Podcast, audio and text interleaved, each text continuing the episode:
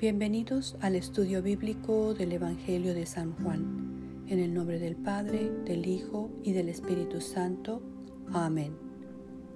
Capítulo 1, versos del 1 al 14. Iniciamos con los versos del 1 al 3. Juan el Evangelista dice, En el principio ya existía el verbo, y el verbo estaba con Dios, y el verbo era Dios. Él estaba con Dios en el principio por medio de Él todas las cosas fueron creadas. Sin Él, nada de lo creado llegó a existir. Juan el Evangelista inicia su Evangelio introduciéndonos al personaje principal. Sin embargo, en los primeros 14 versos no lo llama por su nombre terrenal de Jesús, sino le dice el verbo. El objetivo de Juan es transmitirnos la divinidad y el origen de Jesús. No quiere decirnos que nació en Belén hace aproximadamente dos mil años. Quiere transportarnos hasta donde todo empezó, que es la eternidad. La otra forma de lograrlo es decirnos que en el principio el verbo creó todo. Hay otra otro lugar en la Biblia, en el Antiguo Testamento, en el Génesis, en el verso número uno, que inicia de la misma manera, cuando dice que en el principio Dios creó todas las cosas. Entonces ustedes se preguntarán, ¿por qué Juan está diciendo en el primer verso que Jesús creó todo?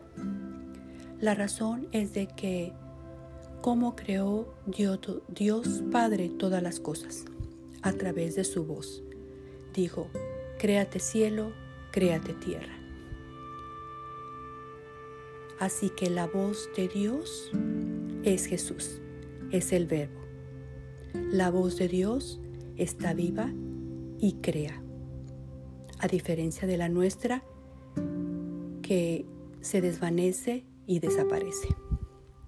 Es por eso que Juan dice que Jesús estaba con Dios Padre desde el principio. Son dos entidades diferentes, pero igualmente divinas.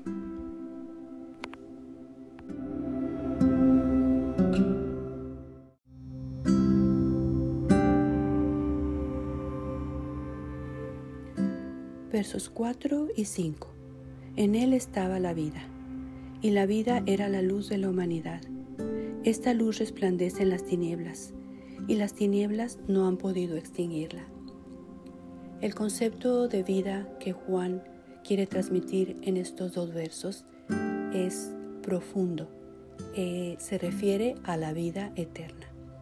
No se refiere únicamente a la vida biológica, nacer, crecer, reproducirse y morir. Mucha gente en la actualidad, debido a que no creen en la existencia de Dios, están obsesionados con prolongar la vida. Por eso mucha gente congela su cuerpo para que los, entre comillas, vuelvan a la vida cuando se encuentre la cura a ciertas enfermedades. Sin embargo, ese concepto de vida no fue para el que nosotros fuimos creados. Dios tenía una misión para nosotros que va más allá de la vida biológica, más allá de que nuestros corazones latan y que nuestros pulmones se llenen de oxígeno. Podemos estar conectados a máquinas que nos, nos están haciendo respirar y que están manteniendo los latidos de nuestro corazón. Sin embargo, eso no quiere decir que tengamos vida. Una vez que reconocemos que Jesús es la luz en nuestras vidas, de esa manera vamos a poder extinguir las tinieblas que hay en nuestra alma, que es el pecado.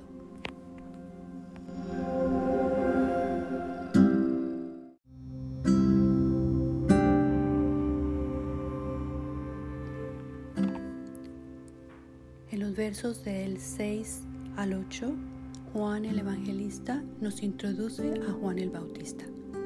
Lo hace aquí brevemente porque en los versos del 15 al 34 va a hablar más a fondo del papel y de la misión de Juan el Bautista.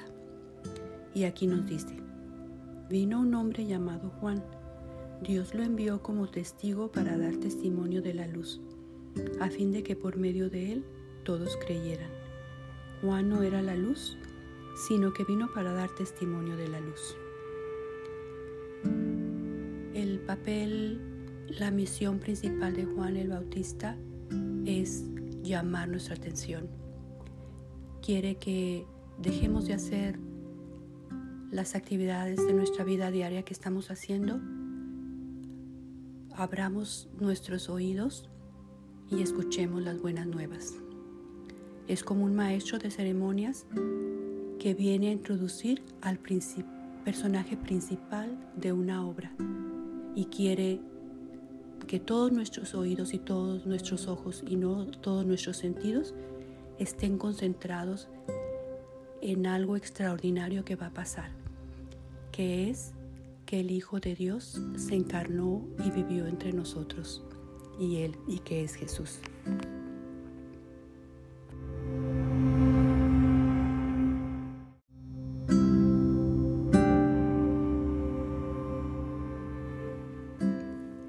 Versos del 9 al 11, Juan el Evangelista dice, Esa luz verdadera, la que alumbra a todo ser humano, venía a este mundo. El que era la luz ya estaba en el mundo, y el mundo fue creado por medio de él, pero el mundo no lo reconoció. Vino a lo que era suyo, pero los suyos no lo recibieron. Aquí Juan el Evangelista nos está hablando de que Jesús es el creador, la fuente y el origen de todo y es la luz. Él vino así como el Dios Padre tenía la promesa primero a los judíos para que la salvación fuera a través de ellos.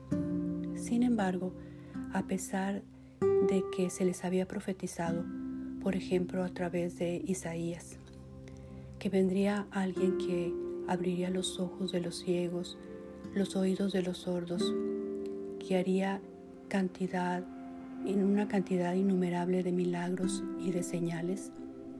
Los judíos no lo reconocieron y otros no lo aceptaron.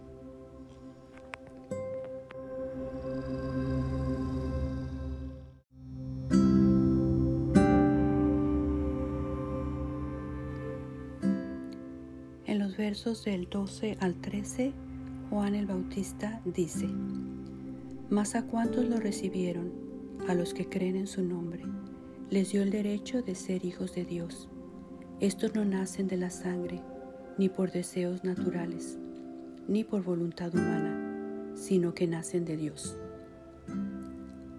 El plan de Dios Padre al enviar a su Hijo unigénito a vivir entre nosotros,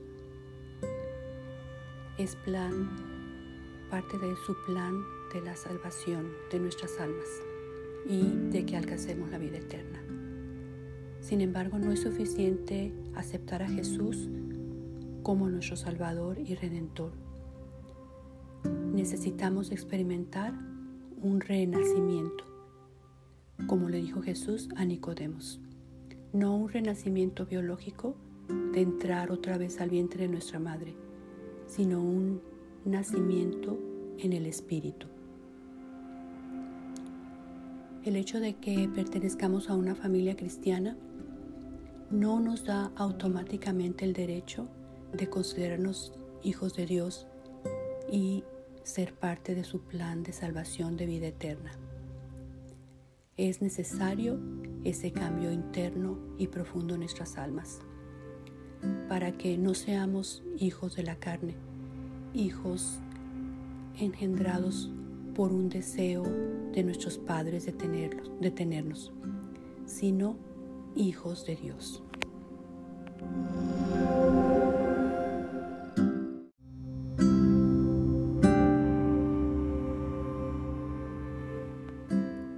Finalmente el verso 14 dice, y el verbo se hizo hombre y habitó entre nosotros, y hemos contemplado su gloria, la gloria que corresponde al Hijo unigénito del Padre, lleno de gracia y de verdad.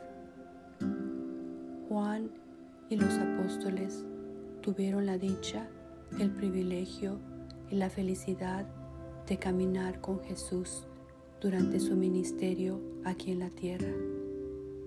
Ellos vieron cómo Él realizó muchas señales, muchos milagros. Lo vieron directamente y estuvieron físicamente con Él.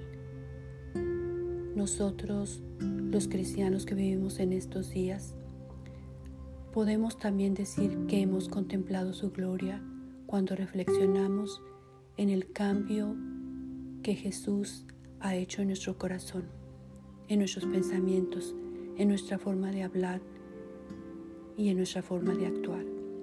Cuando reflexionamos la transformación tan profunda que ha tenido en nuestras vidas, de esa manera estamos contemplando su gloria. Cuando vemos cómo ha transformado la vida de otras personas, es otra forma de contemplar su gloria cómo ha limpiado nuestro corazón y cómo ha hecho nuestra vida, ha penetrado la luz en nuestra vida y en nuestros corazones y en todo lo que hacemos. De esa forma, nosotros los cristianos que vivimos en esta época podemos decir, hemos contemplado su gloria.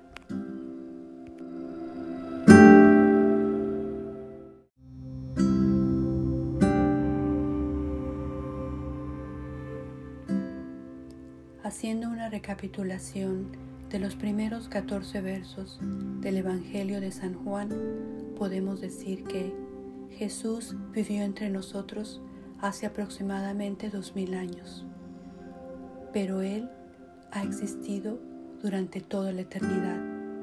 Él estuvo con Dios cuando todo el universo fue creado, porque Él es la voz de Dios Padre. El plan de Dios Padre para la humanidad es que tengamos vida eterna. Para lograrlo necesitamos confesar que Jesús es nuestro Salvador y volver a nacer en un renacimiento espiritual. En el nombre del Padre, del Hijo y del Espíritu Santo. Amén.